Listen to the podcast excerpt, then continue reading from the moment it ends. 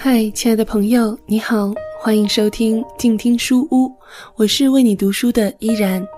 今天想要继续和大家分享的呢，是由北大出版社授权录制的《说说青春那些事儿》，作者孤一。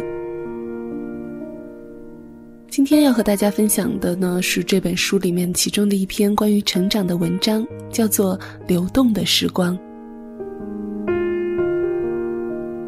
从初一到初三，他一共转了六次学校。在他同学的微博上看到转学达人来我们班啦，之后我有些不知所云，就问他同学什么意思。他同学回答我说：“我们班中途来了一个新同学，他自我介绍说转学四次了，这次是第五次。我们学校是他经历的第六所初中了，太震撼了，有没有？”我有些冒汗，不确定地说：“新同学开玩笑的吧？”没有，老师肯定他的说法了。天哪，反正他都把我们折服了。他絮絮叨叨地说个不停。他说啊，不喜欢第一所学校的伙食，不喜欢第二所学校的建筑，不喜欢第三所学校的厕所，不喜欢第四所学校的校规，不喜欢第五所学校的操场。我们都觉得他就是个吹牛大王。你说哪有那么多古怪的理由呀？见我没有太大的反应，只是淡淡的嗯了一声，他又不服气的补充说：“你不要那么淡漠呀，不是在找素材吗？这个姑娘也算是比较特别的了，搞不好会让你有意外的发现呢。”这个建议貌似还不错，我决定联系这个女生聊一聊。接到我电话的时候，女生兴奋的不得了。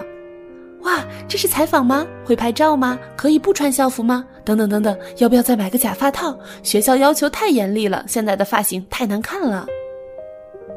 我尴尬的打断他，嗯，其实完全不用这么复杂，我们的见面没这么正式，只是随意的聊一下。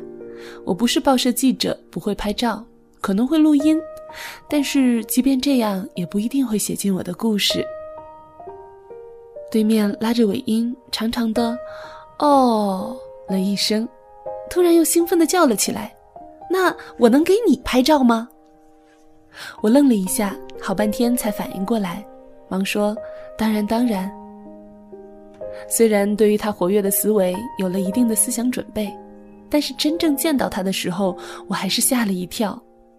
坐下后，话语掌控权全握在了他的手中。阿姨，你肯定是听说我转了很多次学校才找到我的吧？阿姨，我编给他们听的转学理由好玩不？阿姨，你学习的时候有没有过什么奇怪的想法？比如怎样从家里飞到学校呢？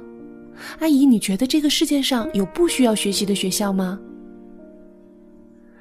我觉得我真的有些跟不上他的思维，最后好不容易才从他那里接到话头，说道。直到现在，你还没有告诉我你为什么一直转学呢？他的身体斜倚在桌上，手掌托着脸颊。其实也没有那么多原因，我一直在找一所可以尽情发挥学生专长的学校，除了固定的课程外，可以凭自己的喜好选修一些课程，可以种植花草，可以剪纸，可以绣十字绣，可以画画，甚至可以做木工。但是好像也没有发现哪所学校可以让学生如此自由的发挥，都是把学业放在第一位。我翻了一下手里的资料，说道：“你去的第三所初中虽然没有你说的那些选修课程，但是每周有四次不同的社团活动。这所学校里课业并不繁重，曾连续六年被评为学生最喜欢的学校。”你去的第一所初中，所在的班级有两个老师是全国优秀教师，上课颇为风趣幽默。你去的第四所初中，他的头警觉地抬了起来，叫道：“你调查过我？你还知道些什么？”我摇头说：“我只是听说你初中转了六所学校，去验证了一下这个消息的真实性，并对这六所学校做了一番分析。”他生冷地盯着我，过了一会儿，才如释重负地笑了起来。一直装着很享受转学是很累人的。你应该猜出来我为什么一直频繁地转学了吧？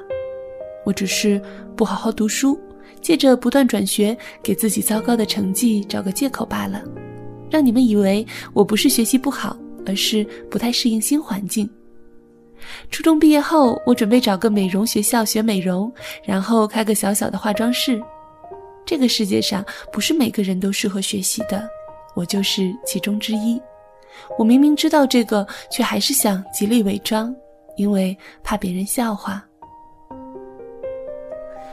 我写这个故事的时候，他已经坐在某个美容教室的课堂上，他给我看他自己的彩妆照。很开心地对我说：“等他学有所成的时候，他一定要给我化一次妆，那时我一定会非常漂亮。”你看，他的自信又回来了。这个世界上，不是每个人都和学业有着不可分割的缘分。如果实在不能融入其中，不妨尽早打算，给自己另找一条出路。人生不能复制。与其碌碌无为的耗下去，还不如抓紧时间发现自己的强项，活出精彩的人生。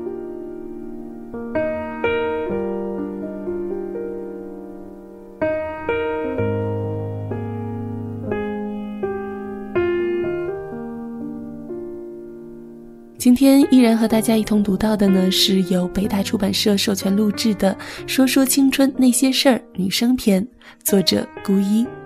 如果你喜欢这本书，欢迎购买正版支持作者。如果你喜欢依然的节目，欢迎在公众微信平台搜索 “nj 依然”。想要收听更多的有声节目，请在公众微信平台搜索“静听有声工作室”，安静聆听，让心宁静。依然代表作者孤一，感谢您的收听，我们下期再会。读书是我们了解世界的方法，也是我们每天最好的娱乐。每读一本书都是一次修行。静听书屋，陪你在每一段向往阅读的路上。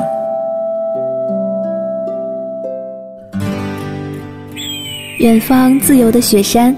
我们要走多远？在沸腾的世界中，哪里有长满苔藓的清泉？在已是枯荣的树下，你是否看过日落时金黄色的海？漫天飞雪的时刻，你愿意和谁围坐在炉边，谈谈心事，聊聊天？